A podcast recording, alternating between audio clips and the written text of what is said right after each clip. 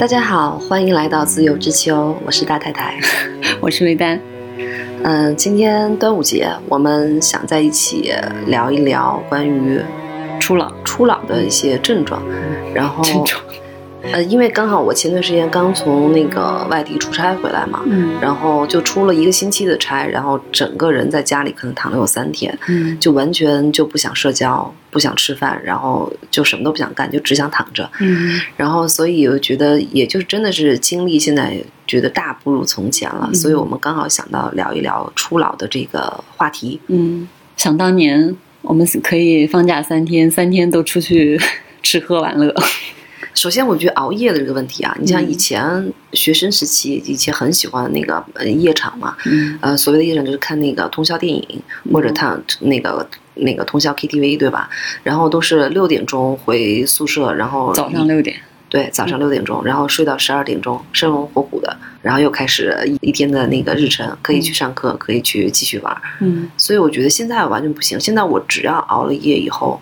我就觉得我未来的一个星期，我都觉得是属于亚健康的状态，就是很气短，嗯，然后没有力气，嗯，不是睡很久就能恢复的过来的。其实这个症状已经可能。六七年前吧，嗯嗯，就就是这样了，就完全熬不了夜，可能到了十二点钟，就我吧，嗯可能我本身就很爱睡觉嘛，然后到了十二点钟，可能眼睛都睁不开了，完全没法熬夜。嗯，即使即使是过了十二点就睡觉的话，即使睡到八九点、九十点，还是恢复不过来。但是我跟你有点不一样的，就是我很难有那种睁不开眼睛的那种状况，就是我是晚睡嘛，我有睡眠障碍嘛，就是这这几年就各种。嗯，保养品里头少不了的就是各种那种，呃，安眠软糖、助眠的软糖，各种就现在我觉得我们，嗯，同龄人或者我们这个行业的人在一起交流的最多的，相互推荐就嗑药，大家互相推荐助眠。对我给你推荐这个，你给我推荐那个，就是现在我入睡非常困难。那就比如说，其实，嗯，我到了十一点钟，比如说我今天出去有应酬啊，我到了一点钟，然后我再往回走，但是。不是说回去就能睡觉的，我就是如果今天我只要超过了一点钟，就是还没回家的话，那我就基本上四五点才能睡。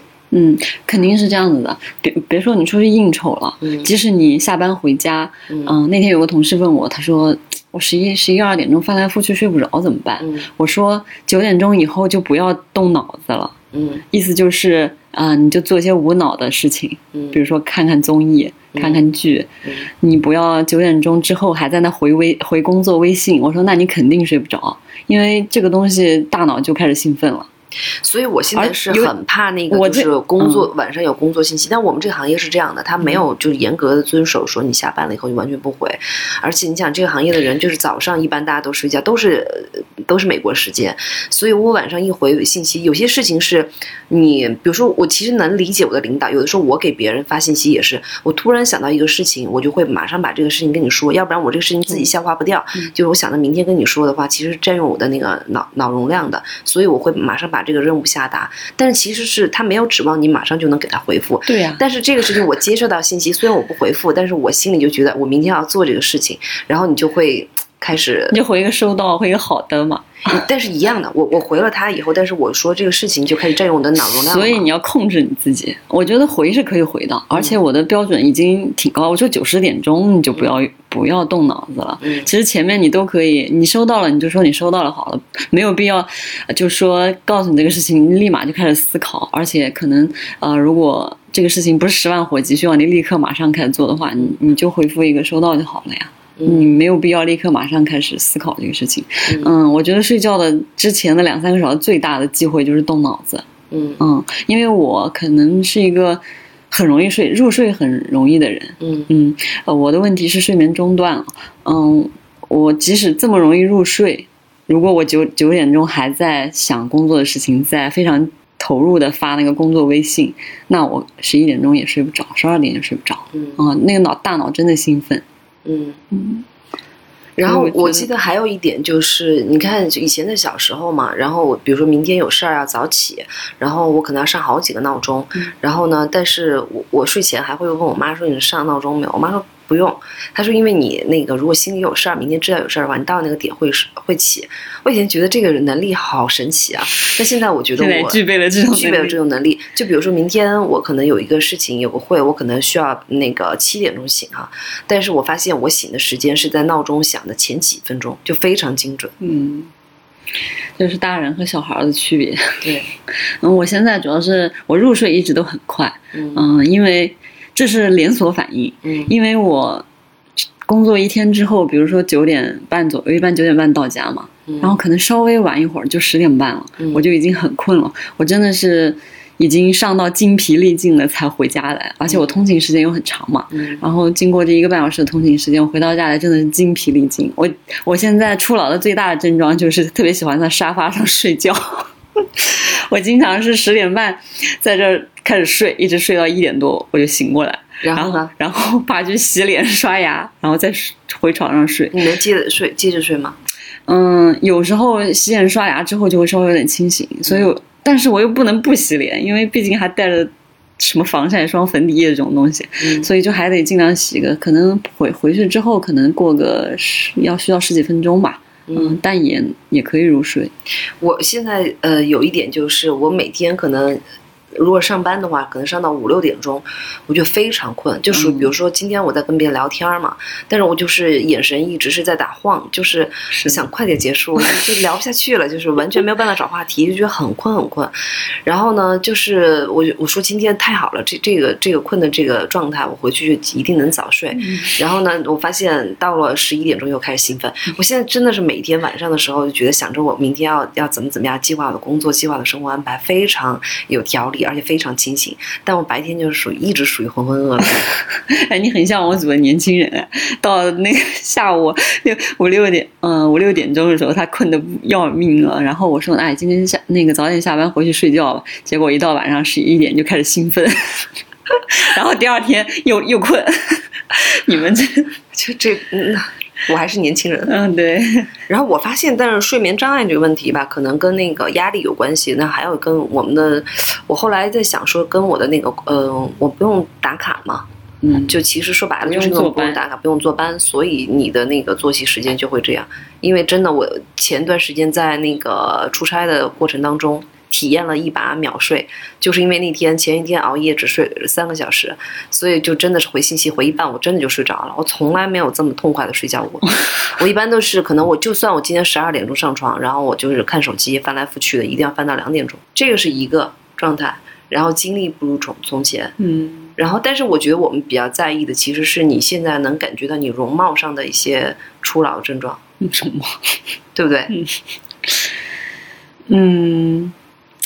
我以前从来没有觉得我自己是有毛孔的，哦，那我还是有的，就是因为，嗯，我以前就感觉还是皮肤，虽然我不是就是不是特别白的那种人，但是那个为什么我稍微打一下底以后，我就会感觉别人觉得你很白很亮，是因为我发现是因为我毛孔就是细嘛，所以就是会整个的光泽度会比较好。但现在我是能明显看清楚我有那个毛孔的问题了。嗯。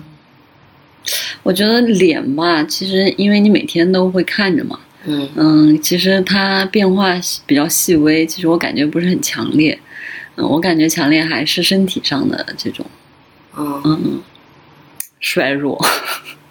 因为你是一个很有精力的人，你你都开始觉得，嗯，对对对，因为原来年轻时候，因为我特别爱玩嘛，又爱运动，就是年轻时候真的是上蹿下跳的，就是我跟你说，休休假三天，我可以三天都在外面疯，嗯，我现在肯定不行，我可能三天得有一天半在家休息，嗯，就是真的在家休息，所以就是这个是方面的这个差距让我。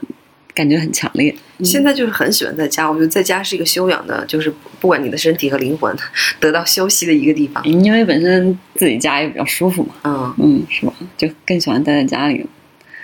然后呢？然后你觉得，呃，我今年是因为我准备去做一些以前不敢尝试的一些检查活动啊，就比如说胃镜。我去年进行了这项活动 和肠镜，因为我后后来发现，好像周围的人，我觉得可能差不多哈，都开始觉得需要做了。我觉得就这个属于什么体检内卷嘛？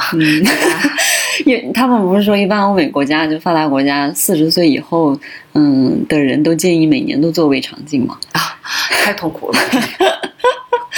呃，你我我做那个胃肠镜的一个契机，是因为嗯，有朋友的家人就是查出来，对对对对，嗯，也比较年轻，可能有五十多岁。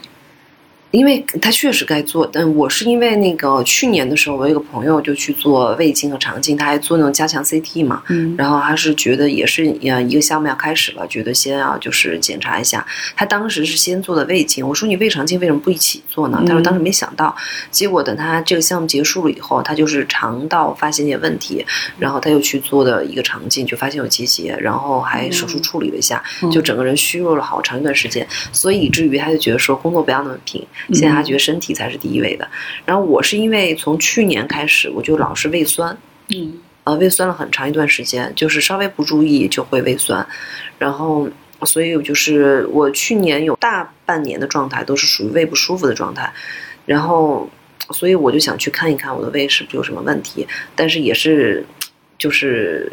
拖了很久，因为我很很害怕，嗯。嗯，而且加上疫情嘛，疫情其实去医院检查也不太容易，嗯，然后还有一个去年我买了重疾，重疾不是有一个等待期嘛，就是等待期之内是不建议你去体检的，嗯，对对对，就是生效的那个，对，嗯，我买的这个等待期还不长，就九十天，有些是一百八十天，嗯，这么顺利的过渡到了买中年人的。项目买保险，其实买那个重疾险，我是前几年就一直在那个关注这个事儿。但是你知道，我买个险，我一定要就是特别认真的查啊对比嘛。然后呢，了解了以后，反正就这这两年确实是时间事儿比较多，比较忙，这事情一直拖拖拖，拖到去年不是要实行那个新的标准了嘛？就是重疾要换那个新的标准了，所以我是赶在那个节点前赶紧去买了。就是虽然你看我拖了两年，查了两年的资料，其实也就在一个下午就决定了这个。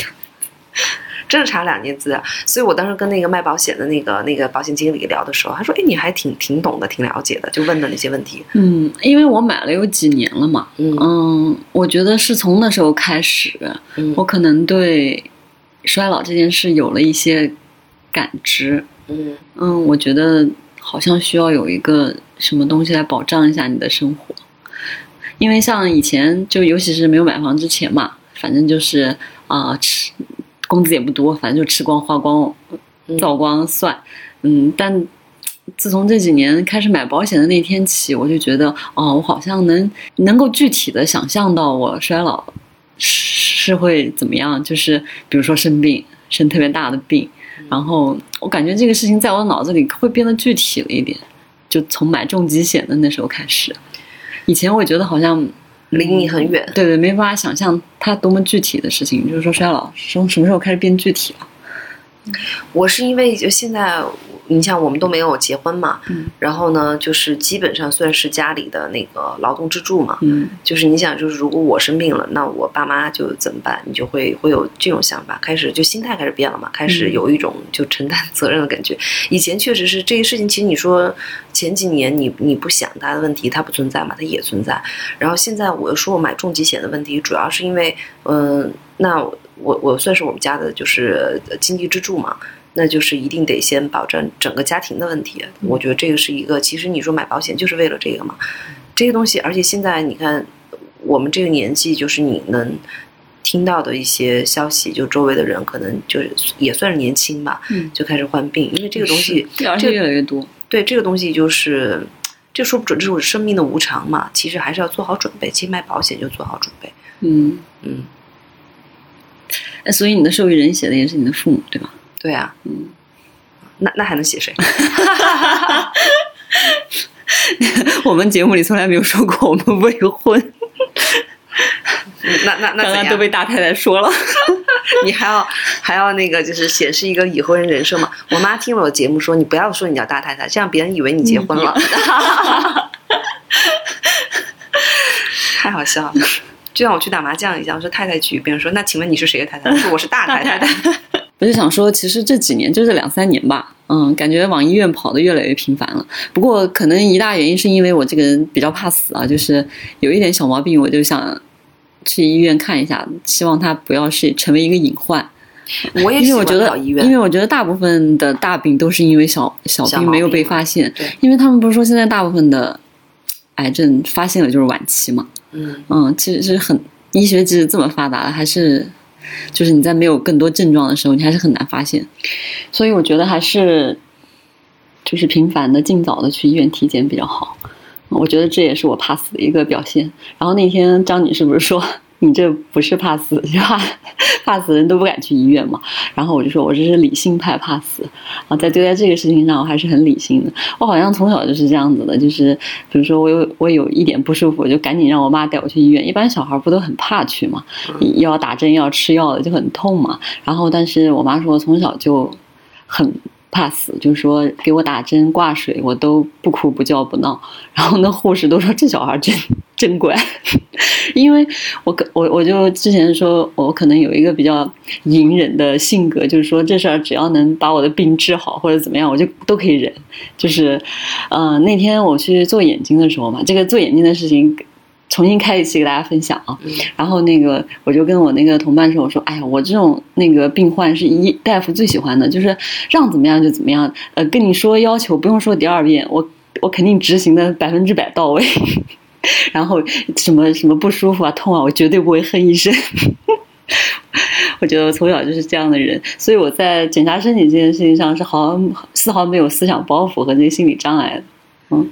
那那其实我们俩挺像的，但我感觉，因为我是久病成医嘛，我从小就老跑医院，而且我说我胃不好，其实从小就是胃，嗯，以前小学的时候，以前每年我可能都因为。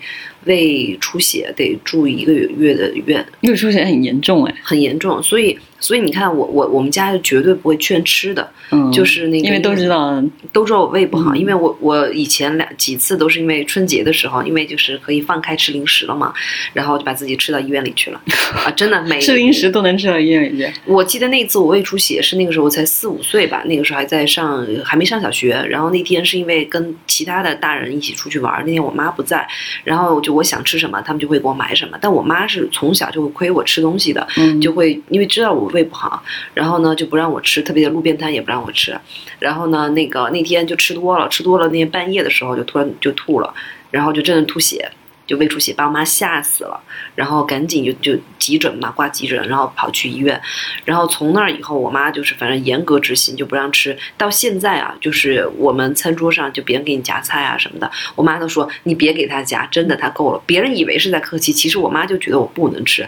但我如果我不好意思回去，别人的夹到你碗里了，然后我妈说那我来吃，我就是特别严重。但是我从来没听说过小小朋友胃出血，我。我人生听说过的胃出血都是中年男性喝酒喝多了才会胃出血。我小时候胃就就是很弱，你看以前吃你吃过铅笔糖吗？吃过啊。嗯，我就是吃铅笔糖吃住院。哦，就是一个长得像铅笔的棒棒糖呗。对，就是，所以我妈就是极极度反对我吃路边摊，而且我以前就经常就吃吃东西，吃了以后就是我不是有偏头痛嘛，偏头痛跟我胃又是连在一起的。如果胃出点毛病，我就会偏头痛。就我是如果比如说有点类似于食物中毒，就吃东西吃的不干净哈，我不会拉肚子，我是会吐和头痛。然后所以你知道我妈有多紧张？因为有一次我记得。我就为什么你你知道我的习惯，就是我买东西一定要看生产日期，不管买酸奶牛奶那种，就一定要买最最最最新鲜的那种，因为我就很害怕。然后我没有办法喝那个巴氏，呃，没有办法喝那个巴氏的那个牛奶，嗯，因为那个牛奶短，就就是那个保质期很短。嗯，然后我就总是觉得杀菌那对我七天嘛，嗯，我总是觉得那个不安全，所以我就愿意喝那个常温奶。哦，对，喝利德包的那个常温奶。因为有一天我记得夏天的有年暑假夏天的时候，我买了瓶酸奶，那瓶酸奶我忘了就是放。放到那个冰箱里，但按理说你放了一下午，放到室外，其实你也能喝，对吧？嗯。但是呢，当时我想说也也能喝吧，就喝了。喝了以后就有点担心，然后我说我说这个我没有放到冰箱里，你放了有几个小时在室外，夏天的时候，我妈就很生气，说你为什么要喝呢？你都知道觉得有担心，你为什么要喝呢？然后赶紧从我们家拿那个庆达霉素，是那个针剂的那个安瓶的那个，赶紧拿那个呃给我敲一瓶，然后我马上灌下去。那就我们家就是。是不是不放心？提早吃药，而且我妈是医 生，你妈是医生吗？所以我的身体不好，他们说还有原因，就是因为我从小我妈的药底子我爸太高了，嗯，就是从小有点头吃药，就就吃药，对，嗯，然后我现在就是自己自自身的免疫力没有建立好，对，其实我反而现在是就是自己的生活，就是以后我觉得我身体其实素质比以前好好很多，我刚好跟你反过来。因为我从小就是特别健康，很少生病的，就是一个很不让大人操心的，连头疼脑热就发烧感冒都很少。嗯，所以一直是好像以身体健康为特长的这么一个小朋友，然后等到就可能二十五岁以后吧，就觉得毛病越来越多，就就就我就说这两年去医院去的嗯频次越来越高，嗯，所以这个反差给我带来的感觉可能也是这种初老的感觉吧，就是各项身体机能都在下降。就比如说那个我的颈椎也是，因为我每一年都会固定时间去检查一下，因为它那个突出是很明显的，嗯，他已经你看那个片子已经看到它能压迫到神经了，大夫说是因为我那个运气比较好。我的椎管比较粗啊，所以它突出还有一点空间，离这个中间这个神经，它还有点空间给它突出。如果椎管细的话，早就压到了。哎，但是我们压到压到有都会有那个，就是每次去体检，你的那个什么第六节、第五节都会有一点病变啊什么的。嗯，我倒不是这种，你说的是那种变直嘛？就比如说颈度变直嘛，曲度变曲度变直。对对对，但我其实就是非常就确诊是典型的突出。颈椎间盘突出，我待会儿可以 给你看我的片。那那你是为什么会有这个问题呢？嗯，是跟你的就是坐姿有关系吗？我大夫说其实有一点天生的，然后再加上后期可能劳损不不不，嗯，因为是他整个这个支撑力不行，就容易各种各样奇怪的姿势，就造成他突出越来越厉害。嗯，我是第五节还是第四节吧？如果一旦到我每年去。就保证它没有恶化，去检查一下。但一旦它真的压迫到神经了，你就开始手麻呀、放电啊、就头晕啊，这种症状就出来了。哦，嗯，如果你没有这些症状，说明就就其实这只是劳损。嗯，因为我是喜欢去医院的，因为我去医院，我们两个爱去医院的。因为我觉得有安全感，就因为有些东西吧，就是你想跟那个医生聊一聊或怎么样，或者说你自己很担心，但他说你没事儿就没事儿。因为你知道，我是一个对自己的身体非常研究的非常细致的。比如说，我觉得我这个的淋巴突出什么，有一天自己摸摸了以后，我说哎呀，我这个地方有突出，然后开始查，网上查了就是什么那个淋巴癌啊什么的东西，就很害怕。大家不要学他，对对。然后马上就是，其实我没有任何症状，就只是我特别就是呃特别爱研究自己。身体突然摸到自己这个地方有一个那个，就是有一个突出，就很害怕，比较敏感，敏感，然后赶紧就去医院查，我都是查这些，嗯嗯，然后还有就比如我我你要确认一下没事，像我感冒，我现在也爱去医院。爱去医院的原因是因为我发现，就是其实你看我我我就药店每个就是我每个地方住的地方的楼下的药店都有办卡嘛，就太爱买药了，就是而且现在我都特别知道，就是比如说，呃，反正就自己的身体机能都不是大问题啊，就是有一点儿就是调理的性质。但现在我会发现，就去去医院挺好的，因为它可以做医保。我觉得去医院其实你看看那个就是头疼脑热都挺便宜的，对，自己买药真挺贵的，在北京。而且对，而且其实后来才发现一个问题啊，就是，嗯，它的外面药店的有一些药的剂量，它跟那个医院开的那个剂量是不一样的。嗯嗯，哎，但是其实去医院还是挺麻烦的，有不过你不坐班又好一些。像我们如果日常去医院，就肯定是要请假的，而且而且那个挂号基本上都是得抢嘛。如果如果你想挂稍微好一点的，比如说，嗯，这个。科室在哪个医院比较好？这样就很难挂上。所以我现在还有一个表现，就是我有意识的想有一些医生的人脉。那这个肯定啊，律医生、律师，像年轻时候根本不想这回事啊，就是有意识的建立这样的人脉。嗯，你你年轻时候哪会这样想啊？就随缘吧，大家就是就我们的这种工作场景也遇不到医生嘛。但是我就一直对医生，就对这种所谓的职业人士非常有好感。嗯，但是没有到有意识的建立这样的人脉吧？没有到有这两年没有有意识的建立人脉。但是我对，就是因为虽然你看我妈就是医生啊，她特别就是我对医生这个就职业非常有好感。嗯，然后就是因为 相亲也是，嗯，他说你有什么要求吗？我说可以给我介绍医生吗？就是他会医生会给我安全感，即使相不成，还能变成人脉。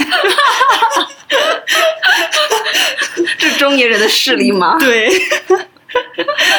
我觉得这个现象这两年真的太明显了。哎，一个是医生，一个是律师，然后每次认识律师一个公检法，的觉得哦，以后有事可以找你了。中年人的势力。嗯 然后呢，你身体上还有什么觉得就是因为年纪初老带来的症状？哎，就是嗯，运动力也下降了。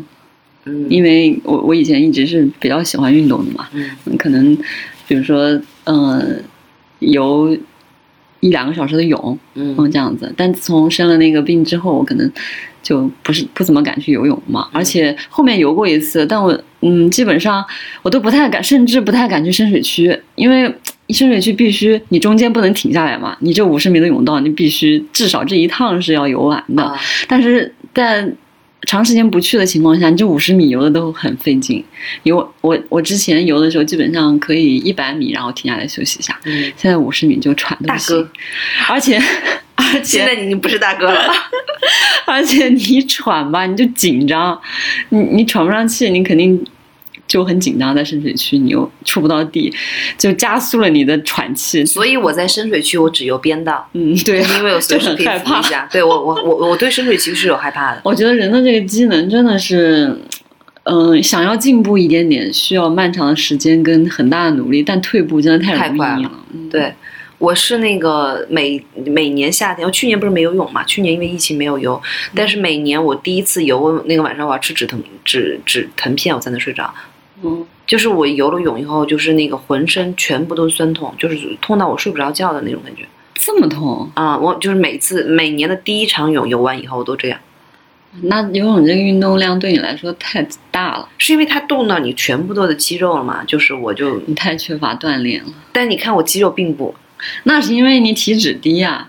嗯嗯，你这不是练出来的，你是瘦出来的。他的腹肌 都是瘦出来的。我有马甲线。跟他说每天在家里练马甲线，不要相信他。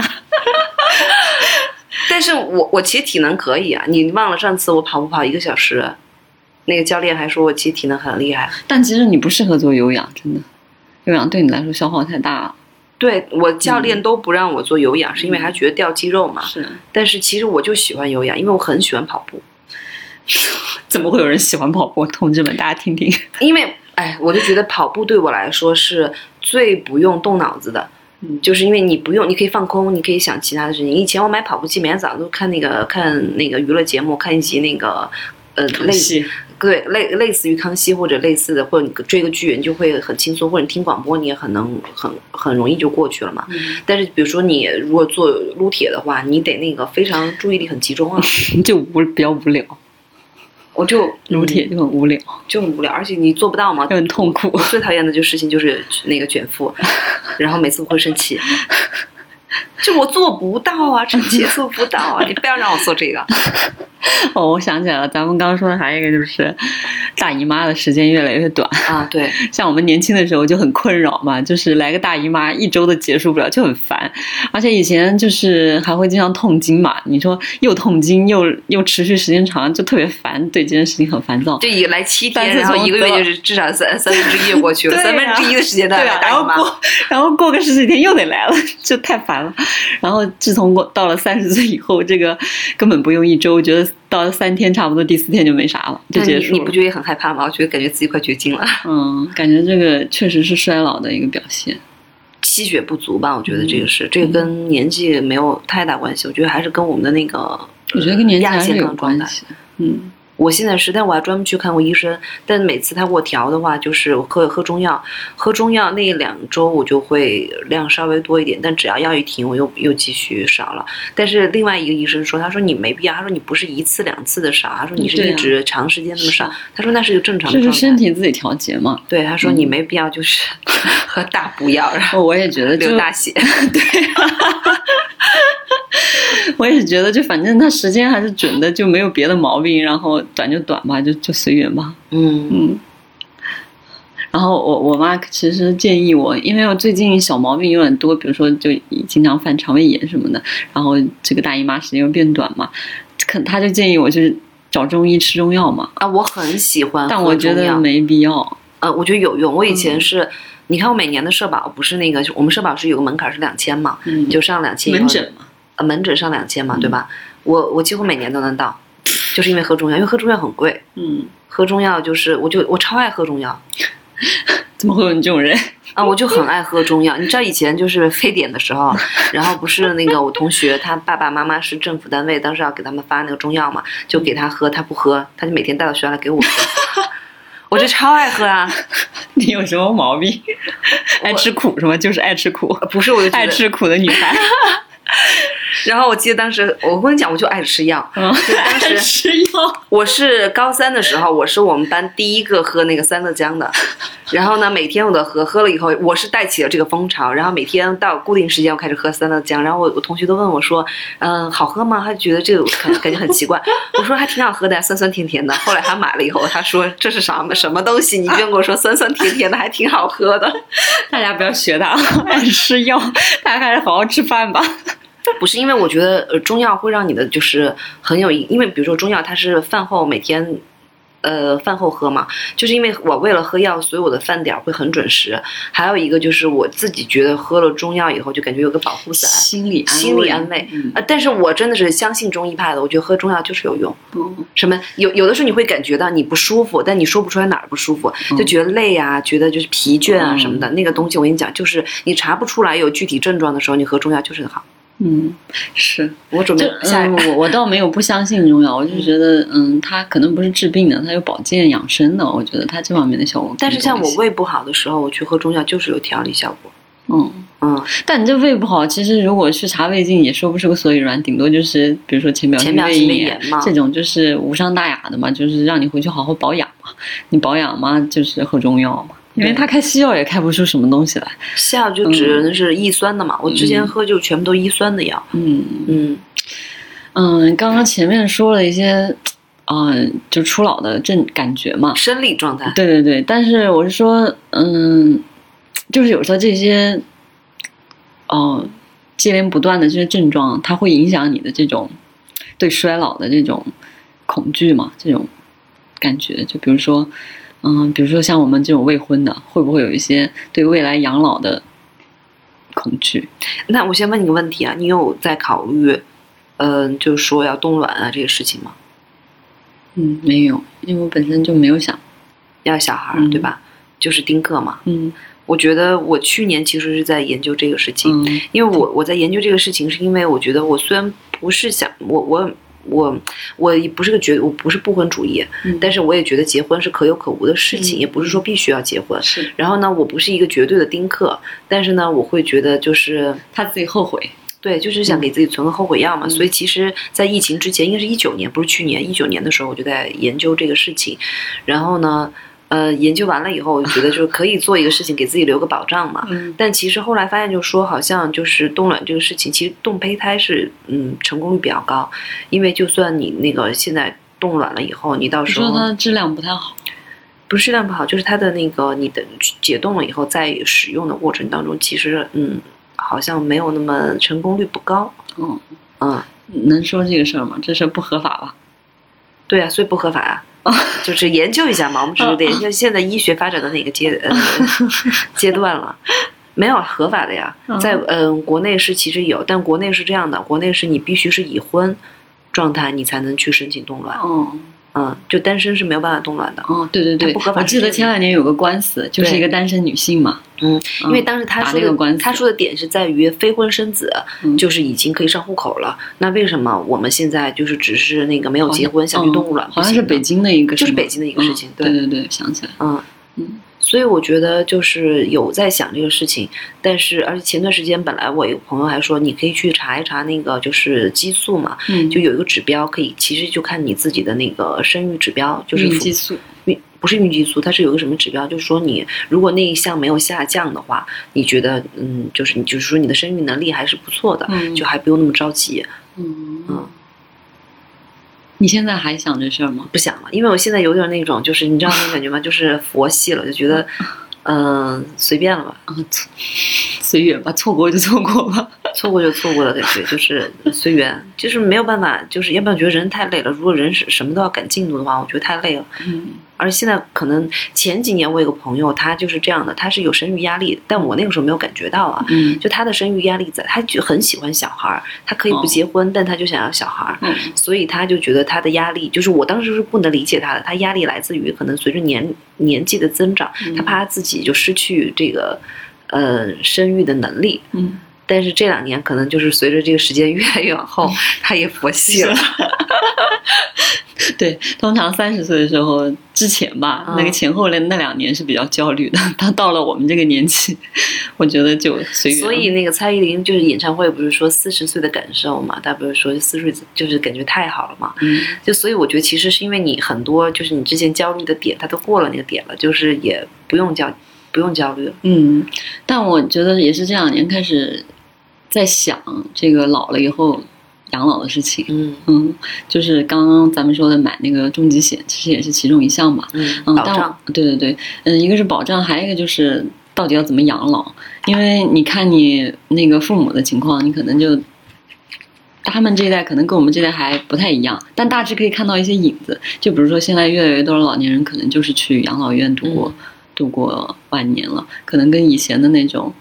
观念已经稍微有点变化了，但我我们相信，可能再过个三十四十年，我们老的时候，就可能完全变成大家去养老院养老了。它不是观念，不仅仅是观念的问题，它还有整个就是这个养老产业的发展问题。就是其实我觉得现在养老院说白了，就是你看现在很多人还是觉得去养老院是一个比较凄惨的一个事情嘛，觉得自己有儿有女去养老院老无所依。对，但是其实像我们这一代，其实很多人可能就是没有呃。没有结婚，没有生孩子的话，就是你你没有就传统观念的所谓的养儿防老的这个能力的时候，嗯，其实养老院就是我们的一个归宿。嗯，但是我就觉得还有一种社区养老，就是大家在一个那个不是去那种所谓的就是养老院，而是社区养老，大家在一个地方，你相对有自己独立的生活，但是呢，就是有有人陪伴，然后呢就可以共用一个就是护工这种形式，其实挺好的。现在其实日本已经开始有这种了嘛。嗯，他们会可以看看他们现在的情况，可可能就是我们二三十年后的情况。嗯，但是我觉得无论如何，我觉得其实，嗯，还是强健的身体吧。我觉得一定就注意。哎，但是我说这话其实有点有点打脸，就是 你不觉得我们现在一方面养生，疯狂养生，一方面疯狂的那个熬夜吗？我没有，熬最熬最多的夜，养最多的身，不是用最贵的化妆品熬最深的夜。因为我是觉得，就是其实，嗯。身体不好的时候，其实你身体机能受挫的时候，你很容易那个，对你的情绪，对对，你的情绪都会受影响嘛。因为身体肯定是最直接影响情绪的。对，哎，我我我我偶尔也会想起想这个事情，就是说 那个自由之秋的这个主播们结伴养老的场景，等到七老八十了还在录节目，在养老院录节目。我觉得很好啊！我觉得你想，你就是一直有那个，就是。但我想，呃，我们我后来又想，大太太可能跟我们住的不是一个养老院。希望那个大太太以后发达了以后，可以跟 就咱们搞一个大别墅，对对对，带着我们带着我们养老。不然他住的那个养老院，我们可能住不起。唉，所以我现在就是在想，你不觉得这几年其实你开始有逐渐有理财的意识吗？嗯，也是。有这个想法吧，就确实会为自己的未来做打算了。嗯，是，嗯，因为去医院真的好费钱啊。嗯，其实我觉得现在你不觉得我们是在那个都属于五险一金嘛？然后像我们还有商业的医保的时候，就这个状态下，你就觉得还心里还有安全感。所以那天我在说，就现在有一些就是四十多岁开始，就是逐渐从他们的那个岗业转型。你刚刚说的那个，对，其实你想这个东西，我觉得压力更大。嗯，你刚刚说的是一个什么？北京中产，北京中产，然后大概四十五岁左右，然后呢，就是嗯。就应该七七七几年的人对吧？七几年的人，他们按理说刚刚恢复高考的时候吧，嗯，对吧？那那那那代的人，他们的含金量，他们又是硕士、本硕，都是重点学校。然后你想，他含金量其实比我们现在大学的含金量高很多。然后一开始又在外呃外企做了二十多年的高管，而且就是属于就是英语又很精通又很流畅的那个，是他们完全是一个标配。对对对，成功人士的标配。对，但是现在就属于那种创业失败了以后，再想回到职场就没有他的位置了，嗯，然后就是又响应二胎，然后生了孩子，现在两个孩子要养，一个孩子读上高中，一个孩子上幼儿园。嗯，你知道现在的那种所谓的教育内卷这么严重，嗯，然后现在就在家领了两年的那个就是失业保险，就不知道未来何去何从。确实，我觉得这个问题其实，你不觉得想到这个他们的就是我们可能十年后的缩影，你觉得想的挺可怕的吗？嗯，是，而且四十五岁正值壮年呀。对于而且还有一个，现在我们的退休年限就是他他能他要延迟吗？养老金的时间又还有十几年，就对于他来说，现在正值壮年，我的这个体力和我的就是精力是可以足以在工作二十年的。对啊，但是社会没有给我这个机会。哎，不是说那个养老保险十五年，工作满十五年就可以领了吗？但是很少啊。对。而且现在我觉得养老保险的缺口这么大，我觉得它根本无法支撑你现在的生活。对，嗯。但是你看的那天那个躺平的那个文章了吗？嗯。就是之前，但这篇文章也被下架了，因为就是整个说对就青少年的那个舆论的导向不好，然后官媒都一直在说这个事儿。就是有个人写了，就说躺平哲学嘛，就是他好像是在前两天都很对，都一直在讨论嘛。对啊，他就是说嘛，其实人的那个就低位生活嘛，其实这就跟那个日本日本一样，他就算了一下，他每每每每个月就花可能两百块钱就能就跟活着是吗？对，咋活呀？不租房，他算了一个那个账嘛，不是北京的孩子是吗？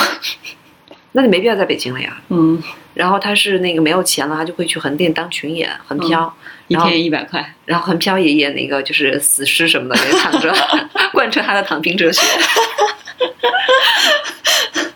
哦，所以是从这篇文章开始，嗯，但这篇文章已经被删了，嗯，已经找不到了。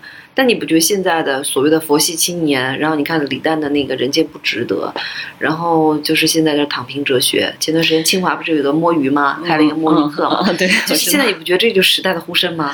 但我觉得这可能是年轻人才有拥有的特权。你想，人到中年就是有陷入一种无法不前进也无法后退的感觉。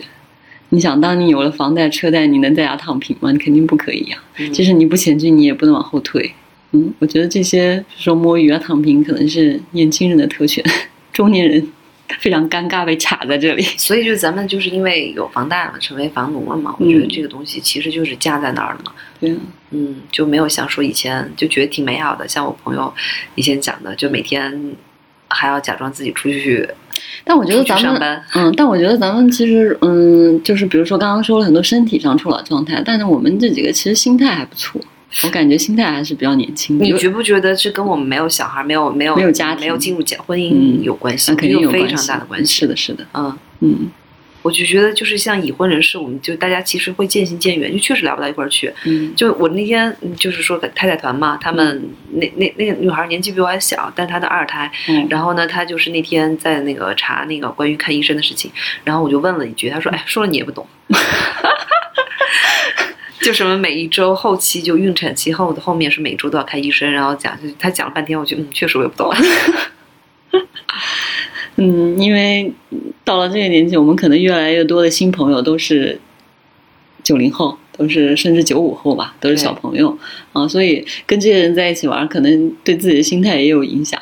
而且你想个问题，他们很多时间就是，比如说，你看我昨天跟一个我们就是一个有小孩的朋友聊嘛，他的周末几乎都在陪孩子，嗯而且他的社交圈现在变成了妈妈圈，就是孩子的那个就是家长，然后一起去玩什么的，就是就社交和所有的这个嗯聊天都都围绕着孩子，嗯。爸爸妈妈就是男的女的都失去了自己的姓名，就叫某某妈妈、某某爸爸。而且，就是我在想，我们其实没有没有，因为没有小孩，所以花在自己的时间上就会很多。嗯嗯，想干嘛就干嘛，就过的生活有的时候就就是没有自由自在。没有规律嘛？就是为什么我挺有规律的？毕竟我是一个社畜，我朝九晚五。像我们的工作，就像我不，我朝九晚九。像我领导他们，你就真是九九六。嗯，都没有六了，就是九九。我真的是，我那天算一下，我就是每天在十二个小时不在家。嗯，早晨八点半出门，晚上九点钟所以星期六就更不想出去了，就想在家家里待一待，就变成了个宾馆。对，我就是晚上回来睡一觉。我我是感觉就是我们虽然这个行业就是不坐班嘛，但是我觉得有小孩的那个领导们还是时间是作息是正常的。嗯，因为早上要送小孩啊。对啊。嗯，你我们这个互联网公司嘛，就典型的互联网公司，早晨不到十点半是来不及的。但是呢，早晨从八点半开始就有几个人每天准点就坐在那儿，那肯定是爹妈啊，非常准时，八点半就坐在那儿。你你知道我，所以我觉得我现在有有的时候想起来，其实我们比上学的时候又有点嗯某种程度上幸福很多。你知道有一段时间我晨跑，就是六点半起来跑步，我觉得已经很快了，对吧？六点半很早了吧？现在谁能上班的人谁能六点半起床啊？如果没有小孩的话，我基本上七点也起床了。那我就七点钟去跑步，然后当时我住的那个房子里头有呃那个小区里有一个那个小学，就每天我去的时候就很堵，就很多车，然后我就跑步老是被打断，就是因为都是送孩子上学的。那个时候我才意识到啊，对，以前我们七点钟就要上课了。嗯，对啊。你你你七点钟我起来，下面已经车水马龙了，嗯嗯，已经开始堵车了，北京。好久没有看过清晨的北京了。我跟你说，我们这个主播群里有个自律大师，每天五点五点钟起床。谁呀？小黄。他干嘛呢？学习啊，工作啊。小黄果然还是年轻。我我几年前也是这样的，你你什么时候这样过？我真的呀，我我当时不是想出国的时候嘛，我就每天早上起来那个背英语背雅思吗？对啊，背雅思啊。我怎么我都不知道你有这？你不知道，但是那个马老师知道。马老师那个当时在我的带动下，好痛苦啊！没有马老师 睡觉。没没有，就是一定要我那个时候，我们就那个时候其实没有“内卷”这个词，但是我已 经你就是他在激他的室友。对我室友每天就是我们俩吃完饭了以后，我就我们各回各的房间，然后我就开始背英语了，然后他找我聊聊会儿天，然后我说我在背英语。然后马老师好惨啊！他就很有压力，所以后来他也买了雅雅思的书，但是我至少那一本我背完了，我还去参参还裸考过雅思，他并没有啊，并没有啊！哎呀，太马老师我太同情马老师了，连租个房子都要被卷，然后那个我才不要跟你这样的。室友住在一起。我那个时候是六点钟起床，然后呢，就是泡杯咖啡，然后就是泡咖啡的同时，我还要听那个就是英英文的广播，然后就自己在那个厨房的那个小灯下，看着外面那个凌晨呃早晨的北京，那个时候已经还是很多人了。嗯。然后那个喝完咖啡，然后自己出去跑步，跑完步回来就开始学习，然后每天还是十点钟才去公司。那其实早晨的时间很长，而且早晨没有什么人吵你，其实效率是很高的。对啊，你基本上你弄个一两个小时，就我觉得就相当于白天很长时间，效率很高。我呃，我现嗯，我现在前段时间我不是写东西嘛，写书嘛，因为我没有办法晚上写，因为晚上我们的那个确实信息。密度太大了，就总是有人给你发信息嘛。工作上的事情，因为我们这个行业就是晚睡嘛，都美国时间，所以呢，早上的时间至少在九点钟以前是没有人给你发信息的。所以那段时间我也是六点，呃，六点半、六七点起，就是写写东西。但最近是因为就熬夜太严重了，我就真起不来。嗯。所以你觉得，经过今天的反省，你觉得后面有有什么是需要改善的吗？其实我觉得自律这个事情，就是还是得对自己狠一狠。其实就像你说的，九点钟以后很多消息，就是他不是说必须回的，嗯，因因为而且有些人是这样给你发信息，问你在吗？方便吗？嗯，就是如果。你真的有什么急事，你可以给我打电话，对不对？就是如果你这种信息，就是说就不急，不是说我现在今天必须要那个给你反映的。而且以前我们经常以前还经常说说那种所谓的社交礼仪嘛，就工作上的社交礼仪，就十点钟以后就不要给别人发信息了。嗯。但是我觉得我们这个行业根本就不做效。我真的经常有时候，比如我失眠到四点钟，看我的还有人给我发信息，我想说，你你说他太晚给我发信息，还是太早给我发信息？我我我也会在。嗯，十点钟和十一点之后收到领导的信息，但我会选择性的回复。嗯，因为有些他只是分享一个东西给你看，你就没有必要回复。嗯，啊，就是有些他只是想突然想到一个什么事情跟你说一声。嗯，像这些我就不会回复，我第二天早上起来会回他一下。嗯嗯，所以我还是嗯刻意的在在在怎么说啊？嗯，刻意的在修复这个睡眠，然后但最近我觉得睡眠状态还挺好的，就是基本上到十点多就特别困，就每天回来在沙发上就能睡着，然后第二天很准时的六点或者六点半就醒了。我觉得没那么困的时候我就起来，嗯，就不赖床，就自自然醒嘛。我觉得这个状态其实挺好的。现在我觉得我最大的问题就是我的生活不规律，就是有的时候可能很晚睡，因为我也也不是每天都那么晚睡，但是就是因为。嗯，工作的性质问题，就是有的时候可能就经常需要熬夜。你我只要熬一次夜，我就整个就打乱我的节奏。对，知道大太太的这个工作听着贵圈就是这样而且我会感觉，就最近我不是说吗？就昨天我看我朋友发了一条那个就是朋友圈，就是他应该在上海嘛，就是一个上海的街道，就没有什么所谓的黄昏美景什么的，大概就是十一点左右的感觉，就是。我我感觉不知道为什么，突然就觉得看到那张照片就对我来说很触动，就有一种寂寞的美好。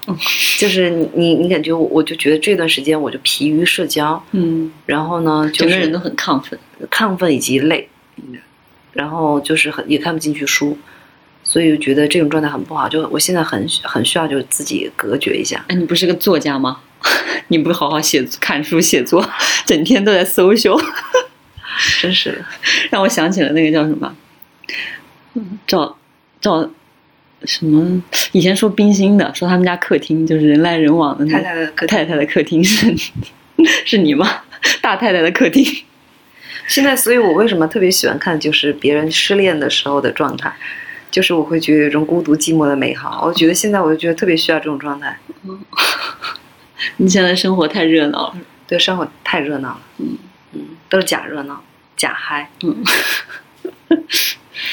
因为你知道，就是那种状态。但我觉得这个状态是有有限的，就是你也不可能一直持续。对对对，嗯，人脉也是有限的嘛，你可能是有意识的想积累或者拓展嘛，对。但我觉得到一定程度。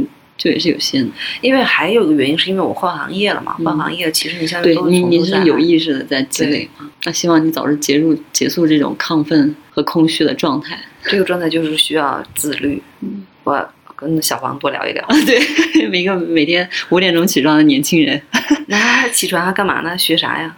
就学各种跟工作有关系的东西啊。那他几点睡呢？他基本上十一点吧。嗯，他可能学到七点多钟，他就又有点困了，他就会去再回笼个半小时，然后去上班。之前我做过一本书，就最早开始做那种所谓呃晨星人嘛，嗯，就那个时候就是几年前就台那个日本比较流行的，就当时后来出了一个什么凌晨四点的哈佛的那个图书馆，嗯，其实他就是从那个概念起来的，就做的很励励志嘛，嗯，然后后来不是还有日本的家庭主妇四点钟起来那个开始家庭主妇可可。可忙了，对，所以他要起来嘛。就如果有一点想要有一点自己的时间，就会很早的起床嘛。嗯。然后当时我是觉得，就是关于成星人这个，我还挺，我我当时还想践行的，践行了一段时间。后来是因为 不要勉强自己，但是确实我是觉得，就是早起你会有一个心理优势，你不觉得吗？嗯，是。就是你看，你晚睡就就算我晚睡晚起，但其实你会有一种内疚感，有内疚感。但是你早睡早起的话就不会，其实你睡眠时间是一样的。嗯。但早起有个问题，就是早起了以后确实会到中下午的时候你会很困，他一定要配合午休。是是是。嗯嗯。其实我嗯最近不是说作息都很规律嘛，然后但我假期昨天前天都是六七点钟就起来了。嗯。像假期第一天我就七点钟起来了，然后就像平时一样吃早饭。然后我就坐在那儿办公办了两个小时，嗯，然后我就呼唤我的朋友说：“我已经工作两小时了，我们可以出去玩了。”我觉得这种感觉还蛮好的。我知道啊，而且觉得这一天变得很长，而且变得很有意义嘛，觉得自己就是一个新鲜人。嗯，对。但是这种情况就是到下午四五点钟我就困了，而且没有精力，而且确实是没有精力。而且我我是一个。我嗯，以前我很很害怕的一件事情就是怕我上班了以后没有午休的时间，嗯，因为很多工作哪有午休的时间，我就很害怕，因为我是一个要睡午觉的人。中午可以眯一会儿，但现在我没有办法睡午觉了，就是我睡了午觉出来就整个人头昏脑胀，而且就是有起严重的起床气。唉，你得好好调调理一下，喝喝中药。你看，让他调理，让他好好睡觉，自律一点，他上来就吃药。其实这个话题对我们来说还是比较难，因为我觉得我们还是年轻人。唉，主要是大太太心态年轻，就主要你心态年轻啊，天天跟九五年的呃九五后一起玩。主要是八五后也没人跟我玩儿。我对我觉得现在这个问题不是说我们有意的那个就是培养年轻的就是朋友，而是确实是因为我们送送走了一茬一茬的那些未婚 女性来送往。对啊，就是。就是我我之前不是说过嘛，我说那我的那个朋友都是说那个嗯，我要离婚了以后我就过来跟你一起过。后来我想说，为什么你们就觉得，为什么你们就不觉得我有我自己丰富多姿的生活？为什么就你妈离婚了跟我一起过？我就只能想到我七老八十了和你们一起养老，那还正常 啊。对我经常想这个话题。想到七老八十这个话题，我还是挺害怕的。你不觉得有的时候其实对年纪，不是说你身体的状况的嗯感觉，而有的时候就对那个所谓的年纪，就是有一还是有一个忐忑的感觉吗？如果我身体机能没有下降的话，我可能意识不到年龄的存在。我因为年龄本身就是一个社会属性嘛，你可能觉得。如果我感受不到身体的状态，这个社会属性对我是无效的。但是我现在越来越能感觉到，说以前你如之前我们学英文的时候，不是说吗？在国外你问就是别人年纪是一个很不礼貌的事情嘛。现在我觉得，嗯，我非常赞同这句话。就是别人问我是哪一年的时候，我想说，关你什么事儿啊？有什么意思？我我哪一年的重要吗？你还无法面对自己的年龄。嗯，是的，嗯，我觉得这是非常不礼貌的行为。所所以大太太才能永远喜欢十八岁的少年。哎，这一点是永远都没有变，就是审美的初衷没有变。就是我我我大学的时候不是在讲嘛，大学的时候说就是就喜欢那种就是干干净净的白衣飘飘的那种少年型的，就是身上非常有少年气的那种人。对。然后当时就想说，你看怎么办？我都已经大学了，我还喜欢这种就是高中时期的那种。漫画式的人物的话，我说，嗯，现在大学还还可以。我说，如果当我工作了，已经年纪越越来越越长的时候，那觉得大家会不会觉得我是怪阿姨？但当时我想不会的，我的那个审美会改变的。就没想到，没想到一语成谶，一语成谶，的审美一直是这样。对他都 double 十八岁了，还喜欢十八岁，讨厌，给 我掐掉。嗯，好的，祝祝大太太那个。哎，勇往青春。对，Triple 十八岁的时候还能喜欢十八岁的少年，可以的。嗯，好，那我们今天就先到这儿，拜拜。嗯，大家拜拜。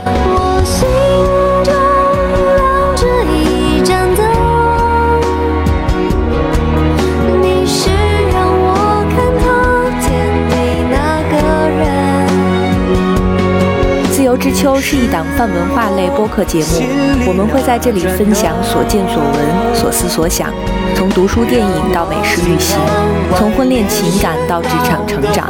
我们想和更多有趣的灵魂一起，以微观生活记录时代流动。我们希望这里可以成为一部自由而真实的私人生活史。欢迎关注。